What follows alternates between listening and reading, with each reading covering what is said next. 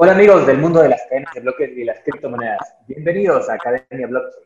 El día de hoy tenemos un invitado especial. Fue mi profesor de economía hace muchos años. Él eh, conoce bastante de economía y conoce bastante sobre la Escuela Austríaca de Economía. Me parece muy pertinente en estos días. Entonces, ¿cómo estás, Juanfer? Bienvenido al canal. Muchas gracias, Alejandro. Un gusto que estemos aquí recuperando eh, los lazos entre quienes hemos estado algunos años trabajando por caminos distintos y, qué gusto estar con ustedes, amigos, que nos escuchan. Sí, sí, justamente hemos hecho algunas cosas con, con Juan Fernando hace tiempo en, en pos de la libertad. Teníamos algunos movimientos de activismo y nos vemos de nuevo en esta situación que está atravesando el mundo, que es un poco compleja, que es, eh, nos encontramos en la mitad de una crisis activada quizás por un virus.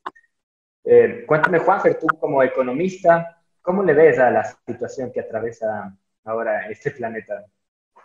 Creo que, creo que tenemos dos, dos temas ocurriendo al mismo tiempo que son además muy pertinentes, coinciden, que, que, es muy pertinentes para tu, para tu público. Y es que, por un lado, la parte más fácil y obvia, tenemos un, un, un shock del lado de la oferta, es decir, la gente ha parado se para de producir. Y es muy interesante porque como se para de producir, obviamente no tiene ingresos y no puede demandar. Y aquí se valida un principio, la ley macroeconómica más importante, ya, me, ya le mencionaste tú a la Escuela Austríaca de Economía, le podríamos llamar a la economía eh, continental también, porque en realidad las escuelas británicas son las que tratan de volver la economía a un juego de, de robots o de, o de pingüinos y modelos eh, eh, económicos y un abuso de las matemáticas para lo que no cabe. Las matemáticas sirven para hacer historia económica y escenarios, nada más, pero no sirven las leyes económicas de la realidad. Esos, esos son principios de la acción humana. Entonces, lo que pasa con esto es que em, hay una ley macroeconómica que divide a los buenos economistas de los malos economistas. Lo voy a decir de una forma muy frontal.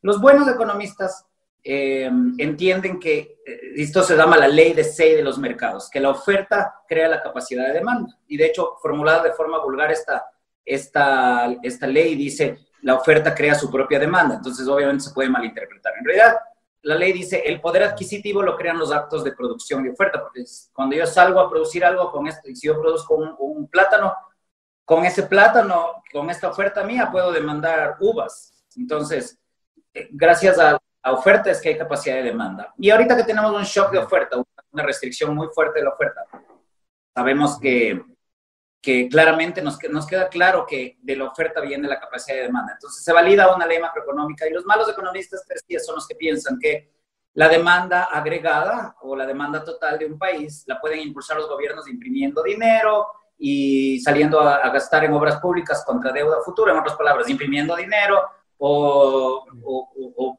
en el mejor de los casos, ojo, este es el mejor de los casos, gastándose dinero que le han quitado antes a la gente y saliendo a gastar en, en un año de vacas flacas de forma contracíclica, como se les llama. Eh, entonces, queda validado el principio de que en los mercados en realidad se dirimen mejor oferta y demanda. Esto queda, queda validado el lado de los buenos economistas, podemos notar. Eh, y además, el, lo que dicen los malos economistas de que los gobiernos pueden aumentar la capacidad de demanda, como sabemos, viola principios de la realidad básicos y, y solo se puede lograr a costa de que los gobiernos falseen la cantidad de dinero disponible. Y esto nos lleva al segundo fenómeno. Te decía que hay un segundo gran fenómeno que, que puede ser de gran interés para tu público y es que eh, tenemos un sistema bancario basado en la trampa, en el embuste, en el engaño, en el fraude, como queramos llamarlo. Eh, no son exactamente, sino, pero están basados en el embuste.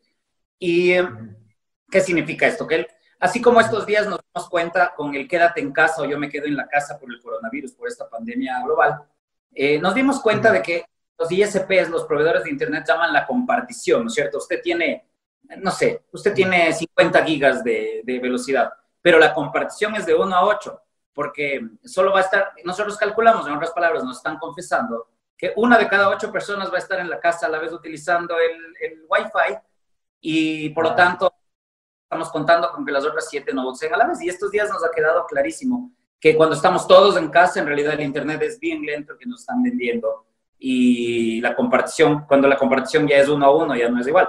Ahora es muy interesante esto de los ISPs y cómo les llevamos, por, por un ejemplo informático, digamos, del mundo del IT, vamos a desembocar de nuevo en lo monetario y en lo bancario, porque los banqueros en la cuenta corriente, es decir, en los contratos de depósitos que nadie les dio para prestar y por los cuales de hecho nos cobran eh, una comisión por mantenernos la, la, chequera y este tipo de cosas y el dinero ahí, porque son nuestros bodegueros, resulta que ellos también han estado en un sistema de compartición, pero desde hace 400 años. La última vez que hubo un banco honesto con los depósitos fue el Banco de Ámsterdam y para colmo, y esto no es que me guste a mí como, obviamente, como anarco-liberal o como, eh, como promotor del capitalismo, fue un banco municipal, o sea, para colmo de los colmos. Entonces, ¿por qué pasa? Porque es muy fácil en la industria bancaria utilizar los depósitos de la gente como si fueran los ahorros del, del otro contrato. Tenemos cuenta de, corriente y tenemos cuenta de ahorros. La cuenta de ahorros es un contrato de mutuo, no de depósito, y en ese es como las mutualistas, solo se dedican a dar préstamos. Cuando, cuando yo digo estas cosas, la gente me dice, pero entonces los banqueros de dónde ganan? De las cuentas de ahorros, porque eso sí les autorizamos para que presten, hay un riesgo, pero nos pagan interés por usar nuestro dinero. En la cuenta de ahorros somos el prestamista del, del banquero. En, en, en cambio, en los depósitos no nos pagan interés. Yo no gano interés, tengo una cuenta de corriente. De hecho, el banco me cobra por el mantenimiento y por hacer de, bodeguero mío. Entonces, por ende, claramente no tiene permiso mío para utilizar el dinero. Sin embargo, los banqueros piensan, ah, compartición, igual que los ISPs. Voy a prestar la parte del dinero que nadie me ha pedido en ese momento. Y los banqueros se reúnen en unos concilios de ellos, a puertas cerradas, los concilios de Basilea 1, 2, 3, en Suiza, y se reúnen entre banqueros a decidir cuál, qué porcentaje les parece a ellos prudente prestar de de dinero que nunca les dimos para prestar que estén en los contratos de depósitos. Ahora, ¿qué tiene que ver esto con el mundo blockchain, Alejandro? Es que tú entre manos y la gente que, trabaja y que te sigue, tiene en sus manos el gran eh, aporte o la, gran invención eh, o la gran innovación contable de los últimos 400 años. ¿Por qué? La, ¿Cuál fue la anterior gran innovación contable? La contabilidad por partido doble. Y es muy sencillo, aunque nos estorben, que nos parezca una cosa del mundo de los de las corbatas y de ñoños y de gente gris pero la contabilidad por partida doble permite a la tiendita de barrio crecer y volverse una, un, pequeño supermercado y vivir mucho mejor. ¿Por qué? Porque no tienen eh, unidas las cuentas de la tienda en un cuadernito, este entró, este salió, al final hay un número, hay deudas por aquí, por acá, ojalá lleguemos a fin de mes. La contabilidad por partida doble nos permite crear un flujo en 3D, de dónde entra el dinero exactamente, con qué corresponde, con las famosas cuentas T, y nos permite visualizar a decirle al banco, este es mi dinero, lo que yo me gano para mi familia cada mes, me pago un sueldo dentro de mi propia tienda, por eso el término gerente propietario, porque como propietario me pago un sueldo como gerente y separo las cosas. Y así, eh, exactamente, y así, em, por otro lado, al banco le puedo decir, este, lo demás desde el negocio, deme un préstamo para crecer. Entonces, profesionaliza. Eh, y blockchain es, o la blockchain es, la, es el gran, la gran innovación eh, contable y monetaria también de los últimos 400, 500, 600 años. ¿Por qué? Porque la blockchain es la primera vez en que eh, todos tenemos el mismo libro contable y tenemos, es transparente, tenemos el libro contable todos a la vez. Y además, por primera vez en la historia, el dinero que se contabiliza en el libro contable y el libro contable son una y la misma cosa. Entonces, si yo transfiero un monto de Bitcoin, eh, los dos sabemos exactamente qué pasó en el libro. Se acaba de acabar la banca con reserva fraccionaria, es decir, este, esta, compartición de los banqueros en que están prestando dinero que no les hemos prestado, piramidando, creando burbujas, y cada vez que hay algo como el coronavirus o hay una, por algún otro tipo, algún problema, ya sea verdadero o sea... Juan, hay, hay una cosa que creo que... Eh, Creo que hay que elaborar un poco más en algo que acabas de señalar, que me parece muy importante, que es los efectos de esta reserva fraccionaria. Aunque tengo que decirte que excelente ejemplo de las ISPs y cómo lo llevamos a, el efecto que tiene las cadenas de bloques. ¿Cómo lo describirías de una manera más elaborada a, este, a esta situación de un banco de reserva fraccionaria? Porque mencionaste burbujas y creo que hay que elaborar un poco más en, en ese tema. Sí, sí. Mm. Excelente pregunta. Entonces, eh, el hecho de que los banqueros estén prestando una porción inmensa de los, de los depósitos que no les hemos dado para prestar crea necesariamente una pirámide de depósitos y ah, eh, una, una, burbuja, como la de la Gran Depresión y como la de la crisis del 2008. Y ahora te cuento, Alejandro, una mala noticia y es que estamos viviendo por encima de una burbuja en el mundo que de deuda soberana, de las deudas de los gobiernos, que le hace parecer a la del 2008 un chiste. Y encima en ese escenario viene el coronavirus. Entonces, tenemos un shock de la oferta, porque con lo que cuentan los banqueros y los gobiernos que les dan estas reglas especiales a los banqueros, pensemos otro ejemplo. Si yo tengo una bodega de autos clásicos y viene un dueño y me dice, oiga, quiero pasearme este fin de semana con mi auto clásico, yo, bueno, está en la lavandería, una vez me creen, pero si vienen todos a recoger y, y en realidad los autos están todos alquilados, pero en realidad yo cobraba por, bodega, embodegar el, los autos, pero al mismo tiempo estoy ganando dinero arrendándolos. Estoy haciendo un uso fraudulento de los autos clásicos. Entonces, em, lo que pasa con este tipo de, shocks, Alejandro, es que em, revelan la situación. Lamentablemente, estamos en una pirámide de naipes a nivel global, por eso la gran esperanza, en serio, son las criptomonedas y la blockchain. A mí me parece que incluso si no se vuelven en la forma de dinero preponderante, yo siempre he dicho que como mínimo le van a poner en jaque al resto del sistema y van a obligarle a sincerarse porque ya aparece un dinero honesto. Entonces, esta burbuja en este tipo de momentos se revela. Y la razón por la cual estos tipos, tanto los ciertos banqueros, no todos obviamente, hay banqueros muy honestos y de hecho hasta medio ingenuos con estos temas, pero la razón por la cual estos, los banqueros aliados del poder en las potencias, sobre todo en las grandes potencias, en acá ni siquiera se enteraron de esta película muchas veces, pero ciertos banqueros, ciertos banqueros y los gobiernos desde hace 400 años cuentan con que el crecimiento va a sobrecompensar esto, es decir, con, que siga habiendo crecimiento. Pero el momento en que hay una, hay una contracción de la oferta, un shock de la oferta, como se llama esto técnicamente, se revela todo este castillo de naipes y nos vemos de un grave problema, porque no solamente es que se para la producción, es que todo el castillo de naipes de piramidación de créditos se revela en la magnitud del embuste. Y ese es el escenario en el que estamos. Eso es lo grave. Bien. Ahora, Juanfer, eh, un poco el discurso que tienes y cómo lo explicas a, este castillo de naipes y poniéndolo en paralelo con las acciones de la Reserva Federal, las acciones del, gobierno de Estados Unidos, puede ser, ¿cómo se puede entender a las acciones de, de la Reserva Federal como una respuesta a esta crisis, el bajar las tasas de interés. La gente está curiosa si es que eso va a salvar la economía o si no, cuál es el efecto que tiene. Em, ya, esta es la otra excelente pregunta, y es que em, las tasas de interés ya eran artificialmente bajas, y porque debido a que no se está dirimiendo en, en, en oferta y demanda de fondos prestables, en otras palabras, la tasa de interés no es sino el precio de arriendo del ahorro ajeno, el precio del arriendo del ahorro ajeno. Y si es que la tasa de interés no es lo suficientemente alta, como igual que un precio, si no es lo suficientemente alto, lo naturalmente alto, no atraerá suficientes ofertantes. No atrae suficiente gente para que haya ahorro real. Entonces, dado que ya estaba vaciado de ahorro los países, porque en Estados Unidos si uno deja el dinero en el banco, por poco uno es un tonto. No es que la gente no deje, pero por poco, por poco, uno casi es un tonto ahí, porque eh, le pagan una tasa de interés ridícula. Esa no es la tasa de interés que el mercado pagaría, el, mercado pagaría una tasa más alta. ¿Eso haría la tasa más alta para los tomadores de préstamos? Por supuesto, porque como no hay verdadero ahorro tanto para todos, un precio lo suficientemente alto también por el lado de la demanda, hace que la gente se racionalice, racione, no pida préstamos para tonterías como esos, esas construcciones de vivienda inmobiliaria de la crisis del 2008 que no iban a tener clientela, sino que uno calcula mejor.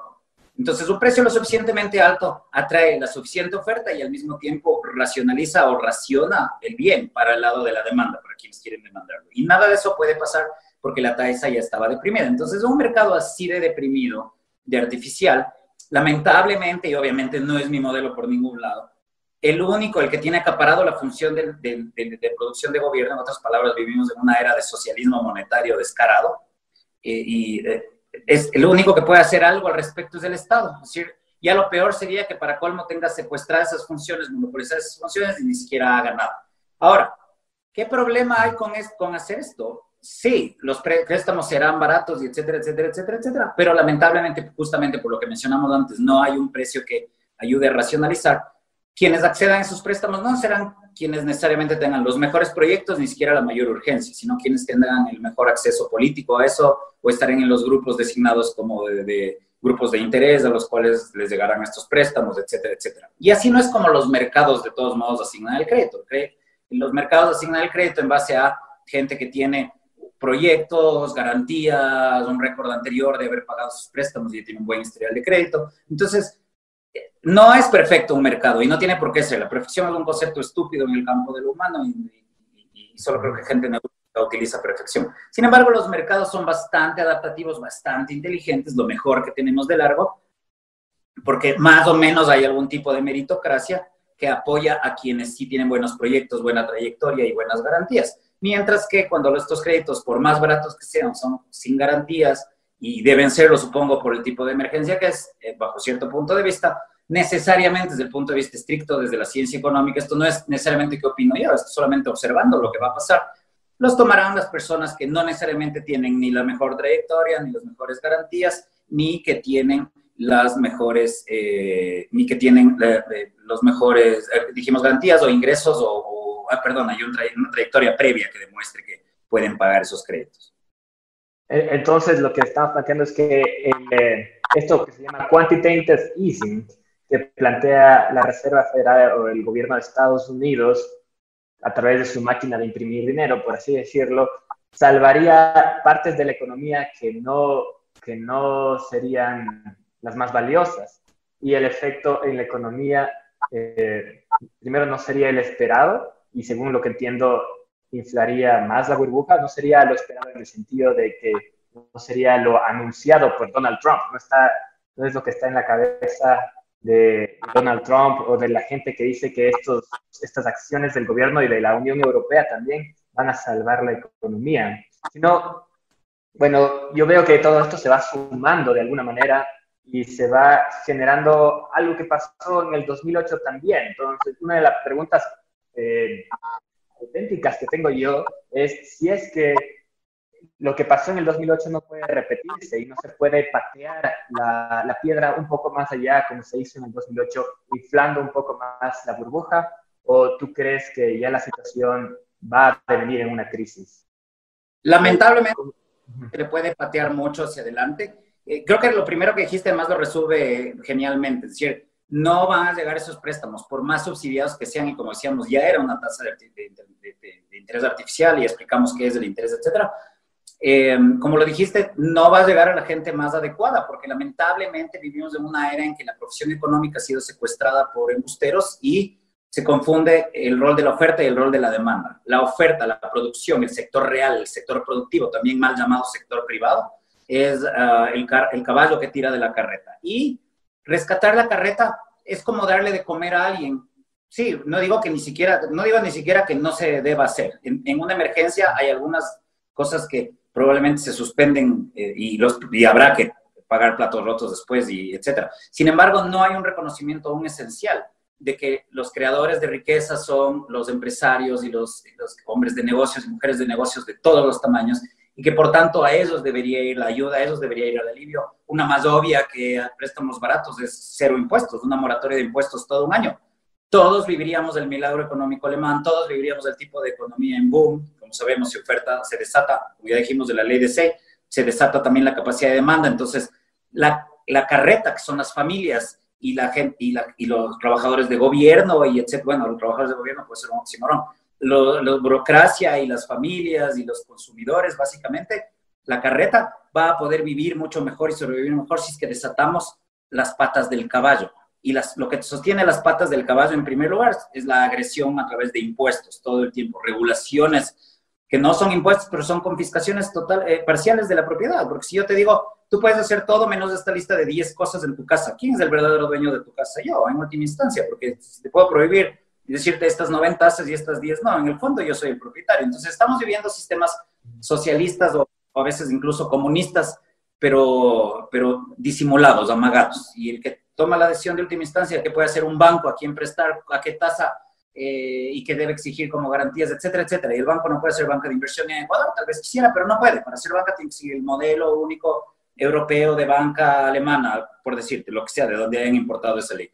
Entonces eso es grotesco y es una confiscación parcial de la propiedad. Como decían los nazis, los nazis decían, nosotros no nacionalizamos las fábricas, Goebbels creo que decía esto, nacionalizamos a la gente. Con que tenga suficiente control y suficiente asfixia sobre los empresarios, los bancos, los, los qué sé yo, los, las comercializadoras de todo tipo de productos. Basta con suficiente número de reglas y en la práctica has hecho una confiscación.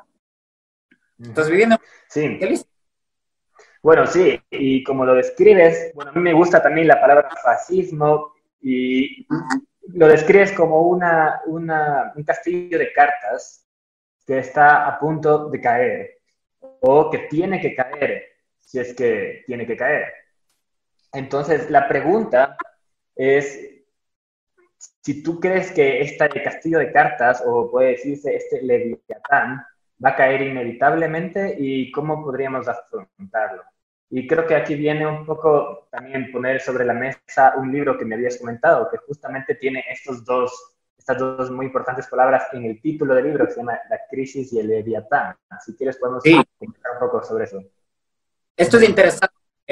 Ahora tenemos una crisis una crisis, digamos, real. Es decir, hay un, hay un virus y hay unos enfermos y está pasando cosas en Italia por tomar ciertas medidas o tomar unas y no otras, etc. Eh, pero muchas veces los gobiernos, y esto es como Pedrito y el Lobo, ahora tenemos una crisis real y la gente ya no confía en los gobiernos con justas razones, porque como Pedrito y el Lobo, eh, Pedrito gritó Lobo dos, tres, pero en este caso los gobiernos miles de veces. Los gobiernos, los estados viven inventándose crisis para ganar réditos políticos en forma de poder sobre la vida de los ciudadanos. Y ese es el tema del libro de Robert Kings. Este es un brillante economista de la Escuela Austríaca también, eh, anarquista, por cierto. Y Robert Hicks lo que dice es que los estados, los, los tremendos, los gigantes leviatanes del mundo, de Occidente en particular, porque además tienen grandes departamentos de comunicación, saben lo que hacen en el sentido, manipulan con mucho más conocimiento de causa, crean crisis todo el tiempo para poder quitarle poder a la gente. Y cuando llega una verdadera crisis como esta, los no tienen credibilidad y tienen que, y echarán a mano, por ejemplo, mano militar y van a, van a tener que echar a mano del ejército, declarar toques de queda, probablemente tú me mencionabas que probablemente ocurre eso mañana. Además, son unas medidas de paños tibios, la democracia tiene problemas muy fuertes en ese sentido, porque no es una estructura clara de quién gobierna, en la, democracia de masas al menos, no la república, no la democracia eh, limitada o el sistema mixto, sino la democracia de masas o ilimitada. No, ni siquiera le tomamos tan en serio al que gobierna, porque no es de una clase especial de gente que, que se preparó para gobernar, para colmo. Tiene los peores defectos de los sistemas abiertos, pero el peor de los peores es la democracia de masas, porque en la democracia de masas es un tipo más de nosotros el que, el que, el que tenía mejor verbo, para, para mejor discurso, que se veía bonito en las cámaras, lo que sea, cualquier suma de esos atributos. Y ganan poder a costa de la gente todo el tiempo, cada vez que se inventan crisis imaginarias. Entonces van desprestigiando el valor de la ley, el valor de las reglas, el valor del dinero. Y esa es la situación en la que nos agarra una de estas. Cuando llega una de estas crisis reales o una, una verdadera crisis, de pronto nadie tiene confianza en las instituciones de gobierno y nadie tiene confianza en ciertas organizaciones. Y para colmo, pensemos en el Ecuador después de la, de la llamada Revolución Ciudadana y el boom petrolero este marcado por socialistas, desmanteladas instituciones de la sociedad civil, como por ejemplo la defensa civil. La defensa civil era un órgano de la propia sociedad civil que obviamente sí coordinaba con los gobiernos políticos, porque vivimos en el, en el modelo que vivimos, pero coordinaban, pero la defensa civil se movía por su cuenta solo y, y era ejemplar la defensa civil en Pichinche, la defensa civil en, en Azuay. Además, los ingenieros civiles eh, hacían voluntariado a través de la defensa civil, se hacía construcción, reconstrucción, obras de mantenimiento, se prevenía, eran, estaban listos para desastres, tenían líneas de emergencia, etc. Todo eso ya no existe, porque el Estado se fue tomando justamente cada vez. ¿Cuál fue la crisis imaginaria? La crisis imaginaria es, no sé, eh, Estados Unidos no sé qué, el neoliberalismo no sé cuánto, la larga noche neoliberal. Entonces, ¿ves? Esa crisis imaginaria es eso que el Estado tome poder y pierda y haga perder credibilidad a la ley, al derecho, a las reglas. Y eso nos deja en una forma totalmente desarmados, en realidad nos deja en una forma totalmente inerme frente a este tipo de crisis verdaderas. Sí, me hace pensar mucho en eh, algo que pasó a nivel internacional en, después del 2001, la crisis que hubo, o bueno, el ataque terrorista que hubo después de eh, las Torres Gemelas, se pasó una ley muy conocida, se llama The Patriot Act, que fue a raíz justamente de las Torres Gemelas y lo que pasó fue que eh, los aeropuertos de todo el mundo cambiaron su forma de actuar. Y eso, desde mi punto de vista, es mucho más autoritario. O sea, hubo un autoritarismo que a partir de, las Torres Gemelas nació con el Patriot Act y con el TSA, que es la institución que controla los aeropuertos. Y bueno, eh, poniéndolo en algunos años después, 20 años después, tenemos otro evento que es igual de importante, de fuerte, de grave que las Torres Gemelas. Y lo que pueda surgir de este evento tenemos que también entenderlo como una posibilidad para el Leviatán. Eh, no sé, ¿tú qué opinas ahí? ¿Qué puede para ti surgir a partir de esto? Es, la analogía es, muy correcta porque justo ahora que viene una crisis real, o sea, es decir, no porque se caían las Torres Gemelas, por más simbólico que sea para el mundo y para Estados Unidos, etcétera, pero no iban a empezarse a caer en todo el mundo. Ahora sí tenemos un problema de, de una neumonía con daños neurológicos en todo el mundo. el coronavirus 19 realmente es una cosa seria y grave. Y la TSA, la, el órgano de, de control que se, que se creó justamente a partir del Patriot Act, que es el que nos controla en los aeropuertos de una forma tan molestosa en, en el mundo, acaba de revelar básicamente que todo esto de los frascos de shampoos y todo este tipo de cosas era para darse trabajo a ellos. En otras palabras, las burocracias siempre están buscando problemas y pues, están buscando, a veces diríamos hasta soluciones para crear problemas, pero están buscando situaciones en las cuales crearse problemas más claro. Y mm, ya te decía, la TSA acaba de, de, la TSA acaba de confesar que lo de los frascos de shampoos y este tipo de cosas de tal y cual tamaño en realidad era un embuste y acaban de levantar eso, o sea, no era importante en otras palabras. Y eh, igual con el coronavirus, una cosa a temer, bueno, primero es como te decía, este shock del lado de la oferta, con una contracción eh, artificial. Y yo te decía esto, además te decía antes de que estemos al aire, eh, que mejor sería cerrar todo 15 días y luego dejar funcionar bien un país en 15 días ya se puede tener controlado o saber por lo menos quién está enfermo y hacer buenos cercos epidemiológicos o dejar funcionar a la gente, porque con un país, en el caso de Ecuador, por ejemplo, con 55% de subempleo más desempleo, más de la mitad de la población económicamente activa, eh, no tiene ingresos estables y o vive de algún familiar o, vive de, semana a semana o de día a día muchas veces. Si no trabaja de un día para el otro o si no trabaja no come en dos días o en tres días, está a días del hambre. Entonces, o cerramos bien en 15 días y aplica todo lo demás, o necesitamos entrar a funcionar con, como por ejemplo Taiwán, que nos chequean cuando entramos a un restaurante o con la gente de servicio. Ahora a pedir Rappi en estos días un par de veces y nunca llegaron. Yo salgo con pañuelo y con, qué sé yo, hasta casi con guantes. Y la persona que, que viene, vienen dos ahí con, sin taparse, etc. Entonces, o nos tomamos súper en serio esto, pero luego ya dejamos que pase, o dejemos funcionar la economía. Están haciendo en Inglaterra. No te digo necesariamente que sea mi idea esto, ni mucho menos, pero en Inglaterra están haciendo un experimento con lo que se llama herd immunity, es decir, inmunidad del rebaño. Esos van a, no van a hacer las medidas de control de aquí ni de ningún otro lado. Van a dejar básicamente que, y más, máximo se han aislado los ancianos y la gente con, con sistemas inmunes dañados. Calcula el gobierno de Boris Johnson que el 60% de la gente se va a contagiar de coronavirus y se va a generar inmunidad dentro del propio rebaño humano, digamos. Entonces, esa es otra forma de, de ver el asunto.